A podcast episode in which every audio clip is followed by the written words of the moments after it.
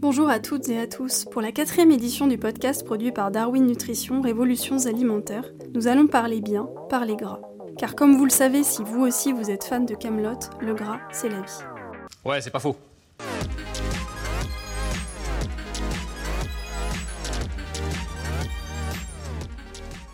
Oui, mais quel gras pour quelle vie? Telle est la question. Vous êtes plutôt charcuterie industrielle ou huile vierge de lin bio pressée à froid? Vous préférez le camembert pasteurisé ou la purée d'amandes complète passée dans une meule de pierre à basse température? Car nous avons besoin de graisse pour vivre. Les acides gras ont une fonction structurelle dans nos cellules, mais aussi une fonction de stockage de l'énergie et de protection des organes vitaux ou encore de production d'hormones. Alors pourquoi avons-nous succombé au marché des allégés et fait la chasse au gras ces dernières décennies? Il est temps de faire le point sur la diversité des gras, les apports recommandés, les meilleures huiles pour la santé et la façon de les cuisiner, ou encore les besoins spécifiques à chaque âge. Pour évoquer ce beau sujet, j'ai la joie d'accueillir aujourd'hui Béatrice Morio et Sébastien Loctin. Béatrice Morio est titulaire d'un doctorat en physiologie de la nutrition. Elle a dirigé une équipe sur la prévention de l'obésité au sein de l'unité de nutrition humaine à Clermont-Ferrand. Elle a ensuite rejoint le laboratoire Carmen, cardio-métabolisme, diabète et nutrition, à Lyon pour travailler sur les mécanismes cellulaires en lien avec la prévention nutritionnelle. Impliquée dans des missions d'expertise en France et à l'international, elle est membre du comité d'experts en nutrition à l'ANSES. Elle est présidente de la Société française de nutrition. Sébastien Loctin est quant à lui un papa engagé, passionné par la bonne bouffe. Né à Lyon au sein d'une famille de traiteurs, boulangers et pâtissiers, il a toujours eu le goût de la cuisine vraie. Il a effectué l'essentiel de sa carrière dans de grandes entreprises de l'agroalimentaire, dont Le Sieur et Rémi Martin. Son parcours du champ à l'assiette lui a permis d'apprécier ce qu'est devenu notre alimentation et de réaliser que nous étions loin non seulement du souvenir qu'il en avait enfant, mais aussi de ce qu'il souhaitait pour ses propres enfants. En 2010, il change de vie pour créer BioFutur et défendre avec bon sens et passion un modèle alimentaire qui prenne soin de l'humain et de la planète. Merci beaucoup à tous les deux de venir euh, partager euh, votre euh, passion pour, les, pour le gras aujourd'hui avec nous. une première question qui s'adresse à vous deux. comment chacun dans votre parcours en êtes-vous arrivé à vous intéresser aux matières grasses? Béatrice d'abord et ensuite Sébastien. Oui, bonjour. Alors moi, tout simplement, j'ai commencé à, découvrir le monde de, la recherche au travers du métabolisme énergétique dans le corps entier au cours de la vie. Donc j'étudiais comment évoluait la dépense énergétique au fur et à mesure qu'on vieillissait et quels étaient les principaux déterminants du métabolisme énergétique. Et dans le métabolisme énergétique, on traite forcément des substrats énergétiques. Et le gras, c'est un substrat énergétique extrêmement important qui va être oxydé dans l'organite qui produit l'énergie pour nos cellules, c'est la mitochondrie. Et au fur et à mesure de mes travaux, je me suis rendu compte que les acides gras, au-delà d'être des substrats énergétiques majeurs, c'était aussi des euh, éléments bioactifs pour la cellule qui régulaient euh, une partie des fonctions cellulaires. Donc euh, j'ai commencé à travailler ensuite sur la qualité des acides gras. Et voilà. Merci Sébastien. Bonjour Louise, bah, écoute, moi c'est surtout une histoire de famille. Vois depuis tout petit, euh, je baigne dans l'huile, dans le beurre, dans la crème. Et puis naturellement, j'ai commencé ma carrière euh, ben, chez Le Sieur, où j'ai passé 10 ans, donc une forme de continuité. Et donc le gras, j'ai envie de dire que je suis tombé dedans quand j'étais petit. Et puis ensuite, j'ai appris à le comprendre et puis surtout à l'aimer davantage. Une question pour euh, Béatrice. Euh, vous me disiez en préparant l'émission, euh, le, gras, c'est comme l'humour, on ne peut pas s'en passer. C'est quoi en bref le gras? À quoi ça sert? Et quel est l'impact du gras sur l'organisme? Déjà, qu'est-ce que c'est que le gras pour nous au quotidien dans notre alimentation? Bon, le gras, c'est un très grand, très large panel de molécules euh, très, très différentes, mais la plus importante des molécules euh, qui est représentée dans notre nutrition, ce sont les triglycérides. C'est eux qui vont former les huiles, le beurre, la margarine, le gras animal, etc. Donc, globalement, chimiquement, c'est un squelette de glycérol sur lequel, lequel est estérifié trois acides gras. Alors, L'acide gras, il y en a plusieurs classes, on en entend beaucoup parler, euh, notamment des acides gras saturés avec l'huile de palme, mais il y a aussi les monoinsaturés, les polyinsaturés, et on reviendra progressivement euh, dans l'émission autour de euh, la qualité en fait de, de ces différents types d'acides gras. Alors, de par leurs propriétés physico-chimiques très différentes, ces acides gras saturés, monoinsaturés et polyinsaturés vont avoir des rôles structurants majeurs de nos membranes cellulaires et aussi des organites qui forment, qui sont à l'intérieur de cellules. Ils vont jouer un rôle très très important dans la gestion de la fluidité euh, membranaire, la gestion des fonctions des organites et de ce fait-là de nos cellules. De plus, ces acides gras qu'ils soient saturés, monoinsaturés ou polyinsaturés, vont avoir des rôles bioactifs. Alors, dans les polyinsaturés, ce sont des précurseurs des éicosanoïdes, ce sont des dérivés oxydés qui ont des rôles comme des hormones qui vont agir au niveau local, qui vont avoir des euh, réagir au niveau de la cellule pour gérer l'inflammation. Elles vont avoir un rôle important, par exemple, dans l'agrégation plaquettaire. Euh, mais beaucoup d'autres fonctions très très diverses. Et aussi, moi, c'est ce qui m'intéressait le plus dans mon travail scientifique, c'est que certains de ces acides gras sont des activateurs de récepteurs nucléaires et donc ils vont jouer un rôle très important dans l'orientation de l'expression de, euh, de, gènes cruciaux pour le fonctionnement euh, de la cellule. Ils vont gérer l'expression des gènes et ça, à terme, c'est des protéines, des enzymes qui vont être différentiellement exprimées sous l'effet de certains acides gras. Et enfin, il y a quelque chose de très, une notion très importante qu'il faut euh, garder en tête, c'est que notre organisme a besoin de stocker des triglycérides avec ces acides gras greffés sur ces triglycérides dans un tissu dédié c'est ce qu'on appelle la masse grasse ou le tissu adipeux. Il en existe plein de dépôts au niveau de notre organisme qui sont, ces dépôts sont très importants parce qu'ils constituent des réserves énergétiques indispensables pour résister. Alors avant, c'était aux périodes de, euh, restriction. Euh, maintenant, on souffre un petit peu moins dans nos pays, mais c'est aussi important pour se protéger du froid. Et ces tissus adipeux, ces dépôts adipeux vont aussi avoir des fonctions physiologiques très très importantes les différents euh, dépôts adipeux vont sécréter plusieurs hormones, des cytokines, des métabolites, qu'on va appeler euh, des adipokines, pour des hormones sécrétées euh, par l'adipocyte. Et ces hormones vont jouer un rôle vraiment majeur dans le contrôle de l'équilibre énergétique de l'organisme. Alors, je vais prendre deux exemples, tout simples. La masse grasse sécrète la leptine, qui est une hormone de la satiété, donc une hormone dont le message va être intégré par le système nerveux central pour réguler la prise alimentaire. Donc la masse grasse joue un rôle important dans la régulation de la prise alimentaire. Une question pour euh, Sébastien. Au regard de ce bel exposé que Béatrice vient de nous faire, comment en sommes-nous arrivés à devenir lipophobe? Alors, pour, euh, déjà, pour, rebondir sur ce qu'a dit Béatrice, j'ai envie de dire en conclusion que le gras, c'est la vie. Et, c'est vrai que c'est un peu paradoxal euh, d'en être lipophobe. Mais tout ça trouve sa source dans les années 60, à un moment où finalement, euh, l'industrie agroalimentaire a un petit peu chargé à tort le gras au détriment du sucre. l'industrie du sucre a été jusqu'à financer un certain nombre d'études, d'études pour, pour, entre guillemets, laissait penser qu'il y avait que le lien entre, entre le gras et les maladies cardiovasculaires était évident et que le coupable était euh, le gras, euh, dédouanant complètement le rôle du sucre à l'époque. Et pendant des années, les médecins et les professionnels de santé du monde entier ont pris pour parole d'évangile voilà, cette parabole selon laquelle toute maladie cardiovasculaire a pour cause alimentaire un excès de gras. Voilà, donc il y a eu une espèce de chasse aux sorcières lipidiques qui a duré plus de 50 ans et tous les autres substrats énergétiques, euh, le sucre en premier chef, n'ont pas été inquiétés du tout à l'époque. Pourtant, il y avait des contestations, mais c'est euh, le gras qui a perdu. Alors c'est un message qui est assez simple de laisser croire que le gras est responsable de tous nos maux, puisque finalement quand on regarde notre corps, si on part du postulat que nous sommes ce que nous mangeons, euh, si l'on regarde notre corps et notre petite bedaine, et eh ben on y voit du gras, et donc nécessairement le lien entre gras et notre surpoids euh, paraît assez évident sur un plan consommateur et ça a fait le jeu évidemment des actions de santé publique. Alors tout ça, ça a été depuis fortement contesté.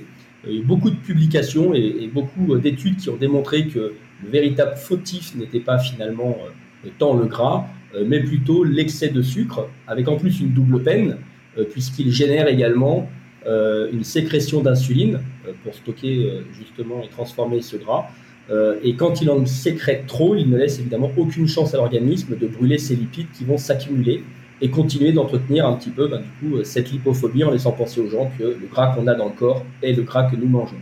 Voilà, donc le véritable coupable finalement n'est pas le, gras, mais plutôt l'excès de sucre. Et aujourd'hui, je crois que on est en train de réhabiliter le gras. ça prend du temps. L'idée est bien ancrée, mais c'est un peu pour ça qu'on est devenu lipophobe. Et une autre question pour Sébastien, pourquoi le gras c'est si bon? Pourquoi ça nous plaît d'un point de vue gustatif?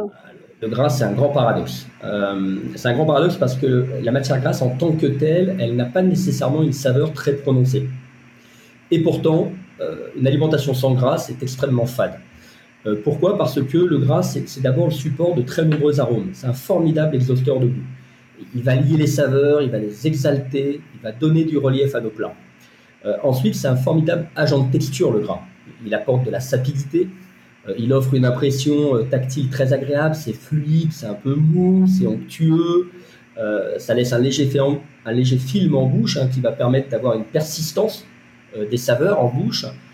donc nécessairement, le gras a un rôle de texturant et de transporteur de saveurs très important. Et, d'ailleurs, depuis tout petit, depuis bébé, on est appelé à aimer le gras. Hein. Le lait maternel lui-même est très gras.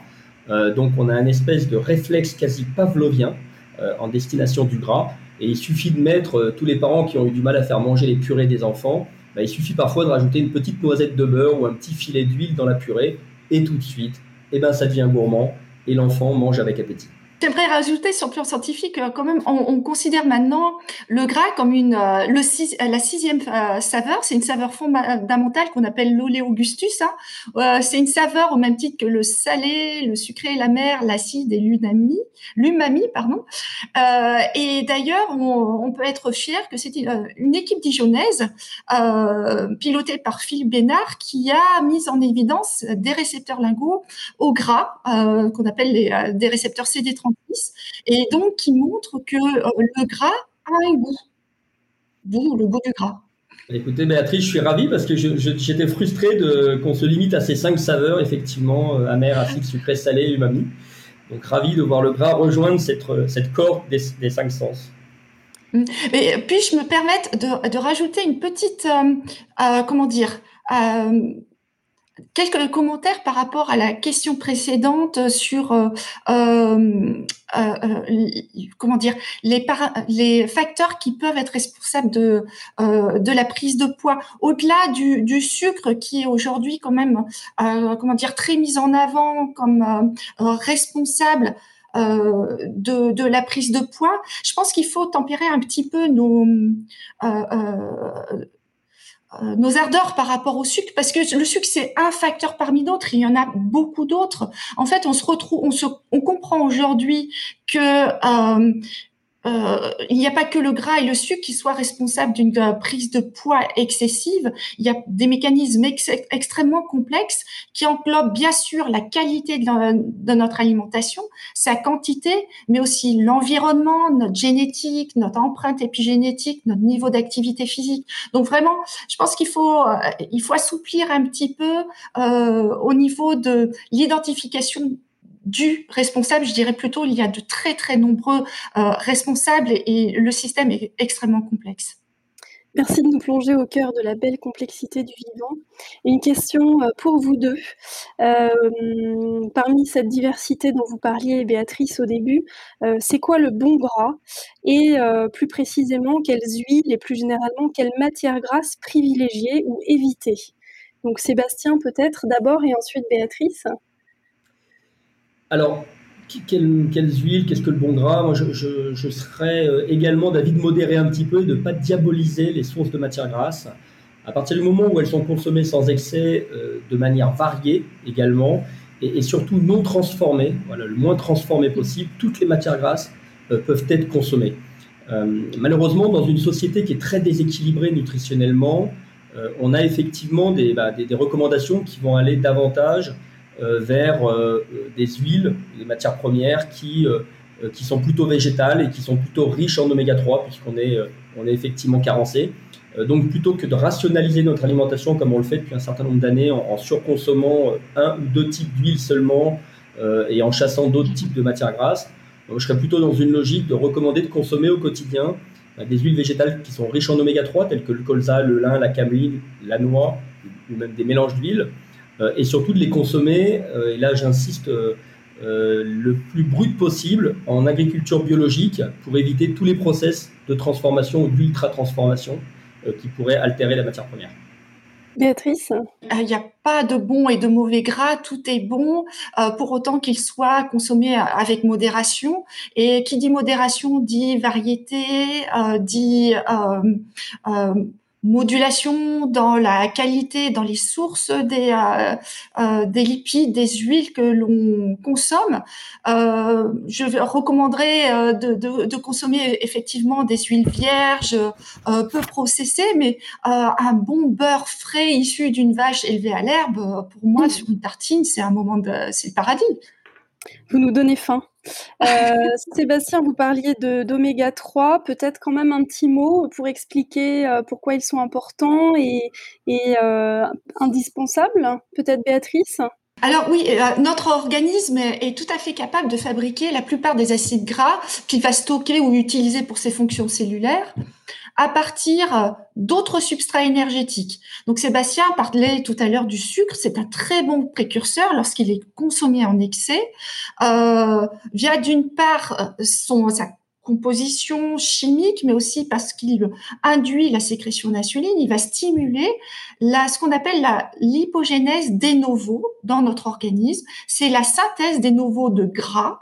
Donc à partir du sucre, on est capable de fabriquer des acides gras qui vont être saturés ou et devenir euh, aussi, ils peuvent devenir monoinsaturés.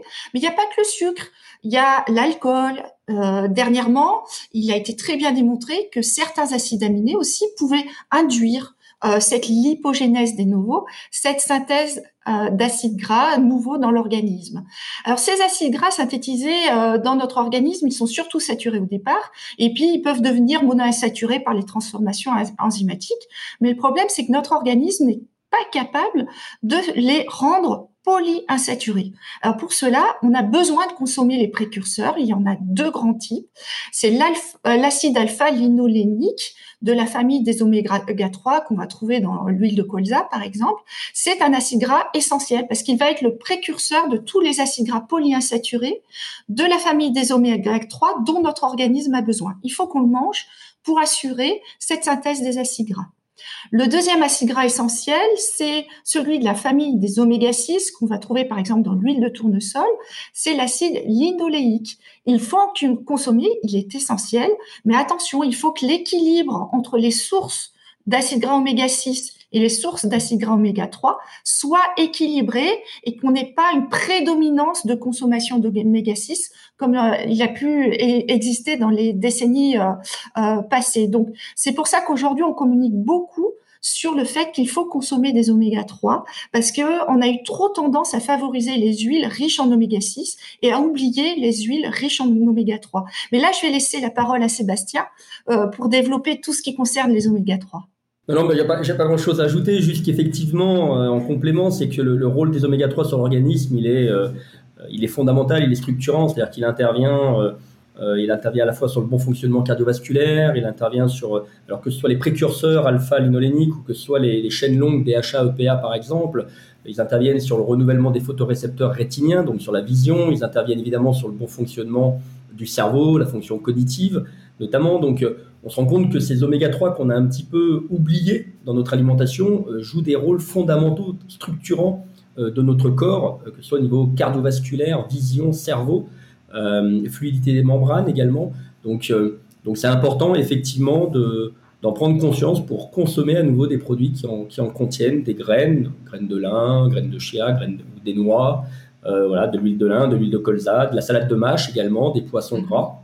Voilà, aller chercher tous ces aliments euh, qui vont permettre de rééquilibrer euh, ce rapport oméga 3, oméga 6 dont parlait Béatrice euh, pour le bon fonctionnement de notre organisme.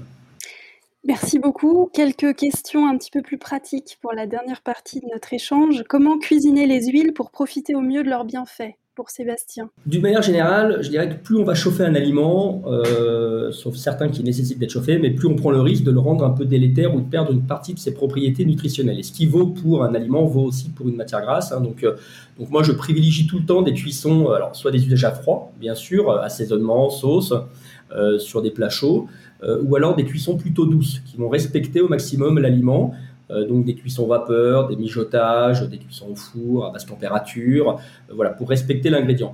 Euh, bah, ça me fait toujours un peu sourire parce que souvent mes amis me disent qu'est-ce que je peux prendre comme matière grasse pour la friture? Et je leur dis souvent, mais finalement, est-ce que tu te poses la question de l'aliment que tu vas mettre dans ta friture? Parce que effectivement, c'est lui que tu vas consommer. Et, malheureusement, quand il va, être, il va être porté à 180 ou 200 degrés, il va devenir tout, tout autant délétère potentiellement que, que l'huile elle-même. Donc voilà, donc la friture et la nutrition ne font pas nécessairement bon ménage. On est dans un instant plaisir pur. Et après, pour minimiser le risque, euh, en friture, on va recommander des, huiles très résistantes, par exemple des tournesols oléiques, euh, voire certaines huiles d'olive, euh, ou des graisses saturées comme la coco ou la palme. Une question pour Béatrice, y a-t-il une saisonnalité pour manger du gras? Alors, manger du gras, je dirais que culturellement, on mange spontanément plus de gras lorsqu'il fait froid et on a moins envie de manger euh, des aliments très euh, gras lorsqu'il fait chaud. Mais euh, c'est un certain ressenti pour moi. Après, je dirais que ce qui va, comme les huiles se conservent relativement bien, on peut en consommer tout au long de l'année, c'est très bien. Et puis après, ce qui va changer un petit peu, c'est la qualité des euh, du beurre ou de la crème fraîche que l'on peut consommer en fonction de la saison. Lorsque les vaches sont au pré, elles vont nous produire un bon beurre, une bonne crème euh, chargée de goût, euh, de polyphénol, voilà. Et puis lorsque vient l'hiver, si on continue à produire du lait à cette période, c'est vrai que c'est plus des animaux nourris au foin et donc là la qualité va changer un petit peu. Donc s'il y a une saisonnalité dans la qualité du gras, je dirais que c'est surtout au niveau de la, masse, la matière grasse animale, selon le type d'élevage, qui est le type d'alimentation qui va être donné aux, aux animaux. Sébastien, tout à l'heure, vous parliez des besoins euh, de bébé hein, en termes de gras. Est-ce qu'il y a des besoins adaptés à chaque âge de la vie pour le gras? Alors, il y, a plutôt, j'ai envie de dire, euh, des besoins physiologiques qui évoluent en fonction ben, de, notre, de notre âge. Un, bébé euh, euh, n'aura pas, euh, d'ailleurs, n'aura pas voilà, les mêmes besoins ni quantitatifs ni qualitatifs euh, qu'une personne âgée ou qu'un adulte, qu'un sportif. il y a même des distinctions entre femmes et hommes sur le plan énergétique.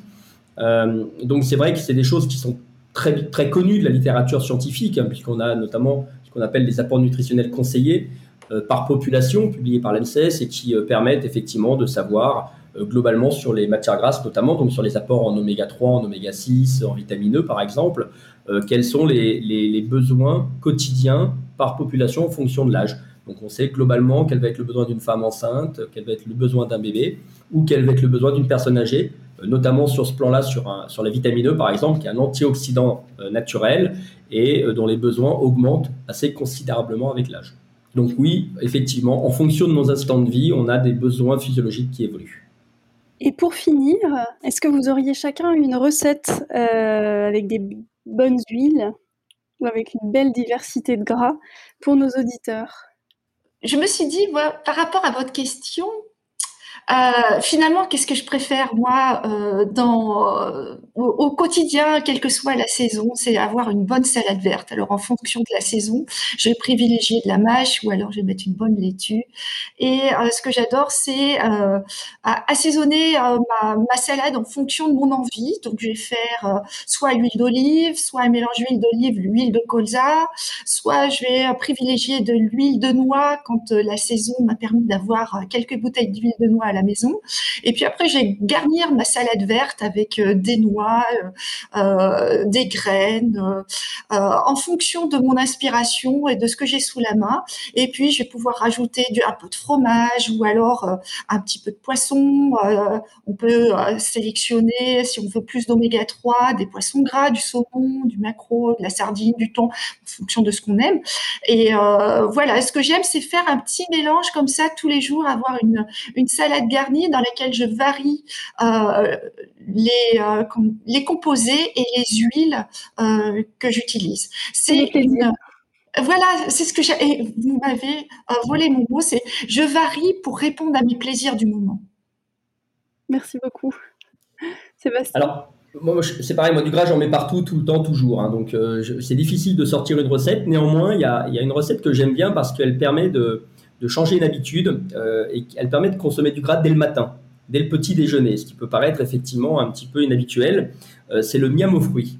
Alors le miam aux fruits, c'est un espèce de petit déjeuner un peu complet dans lequel on va prendre, va prendre euh, des bananes qu'on va écraser et dans lesquelles on va rajouter beaucoup de sources de matière grasse. Hein. donc euh, cuillère d'huile de colza, de l'huile de lin, de l'huile de sésame, mais également des graines, différents types de graines, des, des, noix, des amandes, du lin euh, broyé, etc.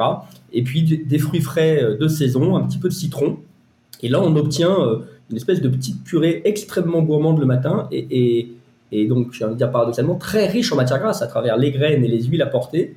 Euh, on a un produit qui, euh, nous permet d'attaquer la journée de manière gourmande et, euh, plein de vitalité. Donc, j'opterai pour le miam aux fruits. Merci beaucoup à tous les deux d'avoir partagé l'art de la nutrition. Merci à toi, Louise, pour ton invitation. Merci beaucoup aussi.